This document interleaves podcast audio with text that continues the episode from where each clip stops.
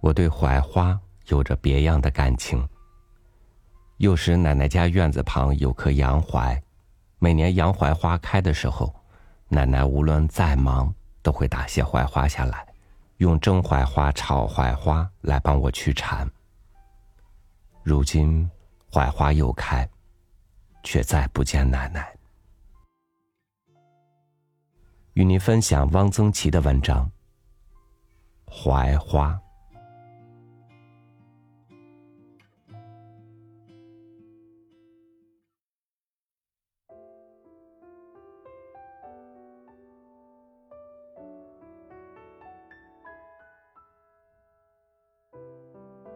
玉渊潭洋槐花盛开，像下了一场大雪，白得耀眼。来了放风的人，风箱都放好了，他的家也安顿了。一个刷了涂料的很厚的黑色的帆布棚子，里面打了两道土堰，上面架起几块木板，是床。床上一卷铺盖。地上排着油瓶、酱油瓶、醋瓶。一个白铁桶里已经有多半桶蜜。外面一个蜂窝煤炉子上坐着锅，一个女人在案板上切青蒜。锅开了，她往锅里下了一把干切面。不大会儿，面熟了，她把面捞在碗里，加了佐料，撒上青蒜。在一个碗里舀了半勺豆瓣儿，一人一碗。他吃的是加了豆瓣儿的。蜜蜂忙着采蜜，进进出出，飞满一天。我跟养蜂人买过两次蜜，绕玉渊潭散步回来，经过他的棚子，大都要在他门前的树墩上坐一坐，抽一支烟，看他收蜜、刮蜡。跟他聊两句，彼此都熟了。这是一个五十岁上下的中年人，高高瘦瘦的，身体像是不太好。他做事总是那么从容不迫、慢条斯理的，样子不像个农民，倒有点像一个农村小学校长。听口音是石家庄一带的。他到过很多省，哪里有鲜花？就到哪里去。菜花开的地方，玫瑰花开的地方，苹果花开的地方，枣花开的地方。每年都到南方去过冬，广西、贵州。到了春暖，再往北翻。我问他是不是枣花蜜最好，他说是金条花的蜜最好，这很出乎我的意外。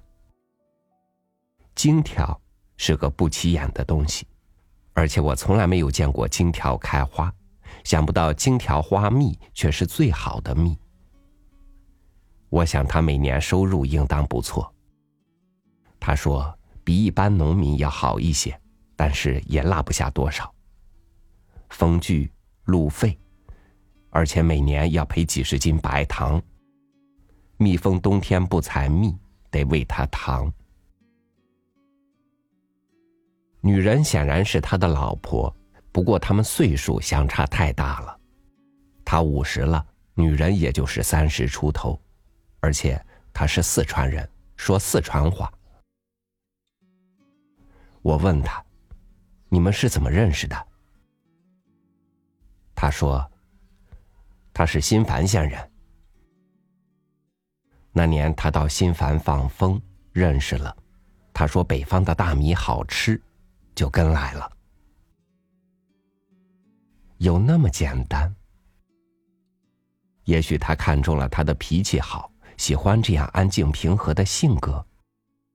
也许他觉得这种放风生活，东南西北到处跑好耍。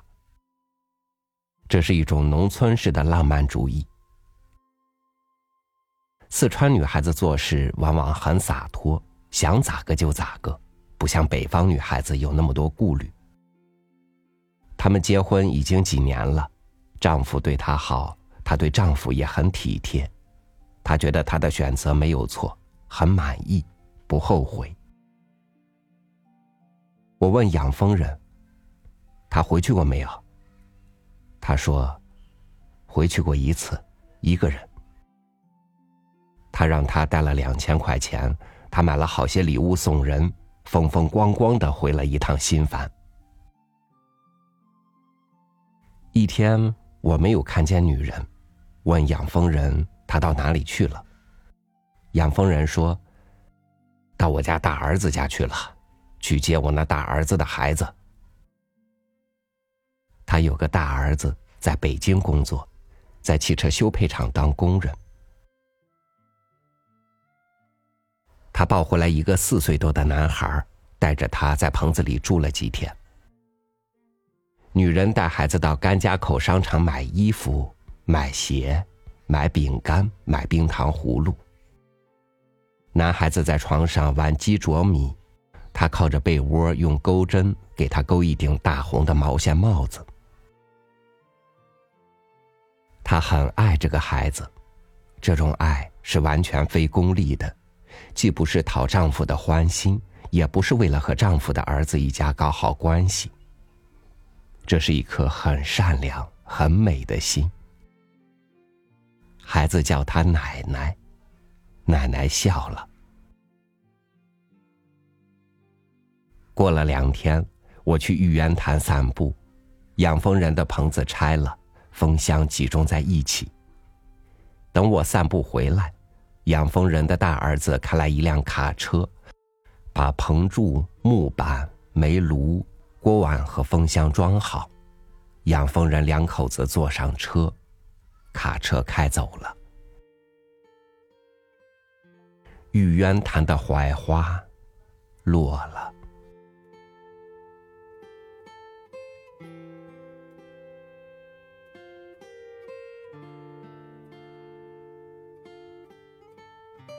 洁白如雪，如玉。如星星点缀在黄嫩的树叶间，随风播撒迷人的清甜。现在，应该是槐花开得正盛的时候吧？嗡嗡的蜜蜂正忙碌其间，追逐甜蜜的生活，就像去年花开，它的先辈们那样。感谢您收听我的分享，欢迎您关注微信公众号“三六五读书”。收听更多经典文章，我是超宇，祝您晚安，明天见。